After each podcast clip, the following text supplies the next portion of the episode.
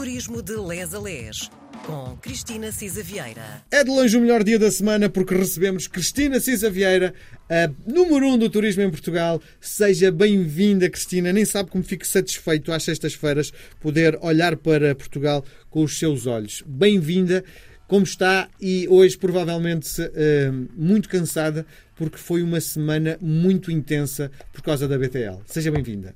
Obrigada, bom dia, boa tarde, boa noite. É recíproco o prazer sempre de partilhar consigo e com, com quem nos ouve aquilo que é, enfim, uma das minhas paixões, que é falar de, de turismo. Portanto, muito obrigada, é sempre um warm welcome que me faz sentir bem. Uh, foi uma semana muito cansativa, de facto, é verdade. A Bolsa de Turismo de Lisboa, e esta foi a 33 edição, portanto já lá vão 33 anos com estas interrupções por causa da pandemia. E tem, tem um significado especial, não é? Porque dois anos sem termos e de repente voltar, provavelmente algumas pessoas, a Cristina já não via há dois anos, não é? É isso mesmo muitas dessas pessoas já não via há, há, dois anos. E elas entre si também. Portanto, foi este momento também eh, grande de partilha. De facto, todas as feiras de turismo e outras internacionais e nacionais ficaram paradas e, portanto, esta teve um sabor especial.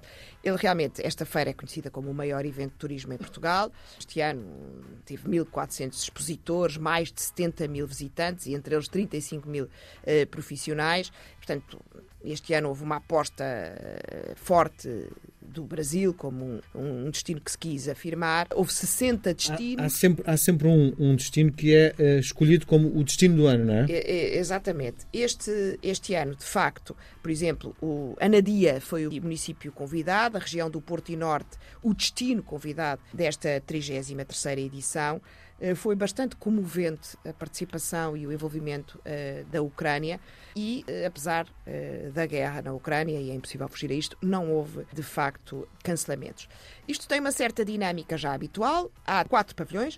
O primeiro pavilhão foi ocupado pelo Turismo Portugal, pelas entidades mais oficiais. há sete entidades regionais de turismo, pelas sete regiões, não é? Porto e Norte, Centro, Lisboa e Valdo Tejo, Alentejo e Ribatejo, Algarve, Madeira e Açores.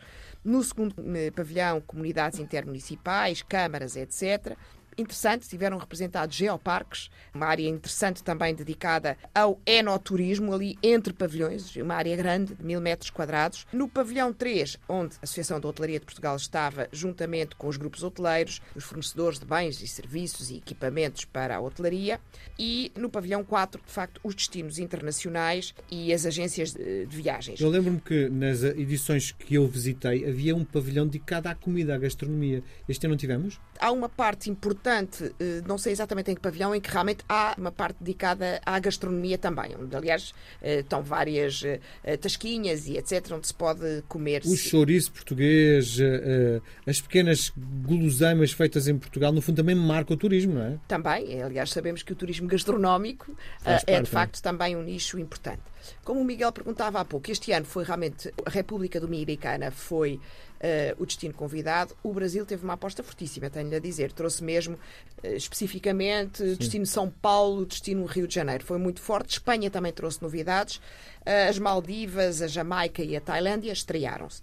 Isto tem uns dias durante a semana que são para profissionais, daí eu ter ficado muito cansada esses dias, e depois abre na sexta-feira ao final do dia para, para o visitantes e para o público. E diga uma coisa, na sua perspectiva, qual a mais-valia para os anónimos, pessoas que estão fora do mercado do turismo, irem à BTL? Olha, eh, às vezes há oportunidades, não é? Ou seja, estão lá muitos hotéis representados e, portanto, também há de facto estas oportunidades de poder apanhar, enfim, a, preços mais baratos, com estadias especiais, uns mimos adicionais, etc. Eu acho que tem mais a ver com isso. E quem está, por exemplo, a planear uma viagem, por exemplo, ao Japão, é evidente que nós já sabemos que hoje pela internet se consegue tudo.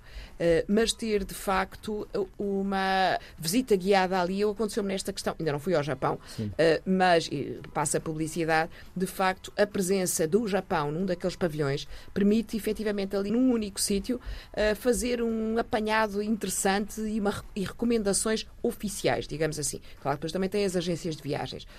mas sobretudo eu acho que tem muito a ver com isto. Coisas novas que aparecem. Como digo, aparecer pela primeira coisa. vez as Maldivas, a Jamaica e a Tailândia Sim. é interessante. Ou seja, nós ali temos um mundo ao dispor. Quando me fala em destinos, são investimentos feitos pelo uh, Estado que nos vai receber ou uh, os operadores portugueses estão a fazer um investimento nessas zonas do globo? Não, são os Estados uh, que cada um deles uh, investe em estar ali. Depois há um outro programa que se chama, uma parte muito ativa, os chamados, é por isso que estão lá os hoteleiros e as agências de viagem, mas sobretudo os hoteleiros, chamado Hosted Buyers. Ou seja, há encontros business to business, B2B, não é? Entre uh, operadores internacionais que vão às compras, não é? Sim. E, portanto, têm reuniões uh, com os hoteleiros para construírem, de facto, produtos. São operadores, não é os individuais. Estamos a falar nos dias dos profissionais e, portanto, vão às compras Sim. e constroem ou rotas ou, ou, ou, ou, programas nos hotéis com as tarifas que sejam para aqueles efeitos disponibilizadas. Então, é? no fundo, eh, na sua rotina nestes quatro dias, os dois foram muito pesados, os dois primeiros, porque, no fundo, eh, estava a vender o, seu meio de, de, trabalho, não é? E o segundo foi para desfrutar os dois dias seguintes, não é? Olha, eu vou ser franca, eu não desfrutei. Foram três dias, é que foi quarta, quinta e sexta. Eh, e, de facto, a Associação da Hotelaria de Portugal não está lá para exatamente vender nada, não é? No sentido uhum. em que nós não somos um operador turístico, nem somos Vendeu um hotel. o destino de Portugal, no fundo, não é? Isso faz também o Turismo Portugal. Nós estamos para representar a hotelaria no seu todo e aquilo é um ponto de encontro. A Associação de Hotelaria de Portugal, o stand, é um ponto de encontro. Temos, por exemplo, lá está, nós desenvolvemos, por exemplo, eh, dois seminários muito importantes. Um, eh, de que iremos depois falar, o turismo literário. Outro, eh, sobre apoios ao investimento e financiamento e requalificação das unidades hoteleiras com o nosso gabinete de apoio ao investidor e à gestão. E marcam-se muitas reuniões no nosso stand. Muitas reuniões reuniões, eh, muitas demonstrações, temos cocktails, temos fornecedores de bens também e de serviço à hotelaria que querem ir ao stand da HP porque sabem que aquele é o stand onde convergem os hoteleiros. Portanto, também, e temos vários parceiros lá representados, desde a Samsung, à Roca, à Televest, portanto, estão lá representados no nosso stand alguns parceiros, lá está, que são fornecedores de bens e serviços e a hotelaria, os associados dos hotéis, vão procurá-los precisamente para, enfim, para fazer negócio, digamos assim. Depois desta pandemia, uh, isto é o grande primeiro encontro depois eh, de dois anos parados. Olhando para aquilo que aconteceu nestes quatro dias na FIL, na sua perspectiva, acha que um, eh, o turismo está de saúde? Olha, Miguel, agora já devemos estar a terminar o tempo.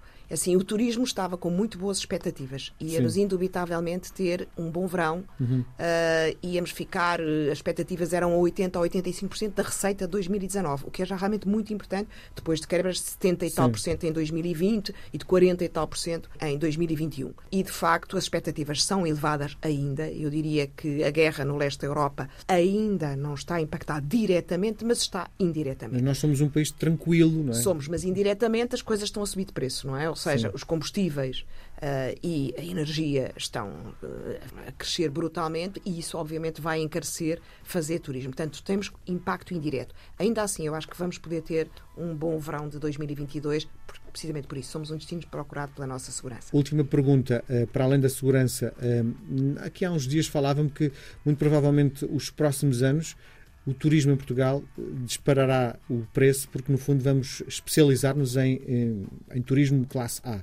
Uh, e é essa a grande conclusão que, que vem destes quatro dias? Eu diria que o crescimento do preço, realmente, quando nós falámos há umas semanas, não tínhamos ainda este o, horizonte Sim, da guerra, tão, é? Exatamente. Ou seja, o preço, há uma parte que vai subir porque, efetivamente, o, os chamados fatores de produção, os custos fatores de produção, não é? Desde a questão dos salários, à questão da energia e à questão dos, dos bens alimentares, etc., vão subir e, portanto, isto tem que se refletir sobre o consumidor. É esse, aliás, o problema também da estagflação, não é? É começam a subir os preços todos sem haver crescimento económico Sim. e sem, Sim. efetivamente, se produza mais riqueza.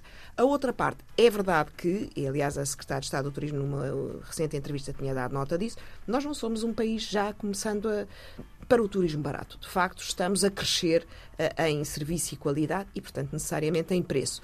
Uh, é, de facto, um desafio de nos afirmarmos, eu costumo dizer, uma potência turística também. Mas acho que temos espaço também para, para um turismo médio. Muito bem. Cristina, nós voltamos a falar na próxima semana. Um beijo grande até. Até para a semana. Um beijinho.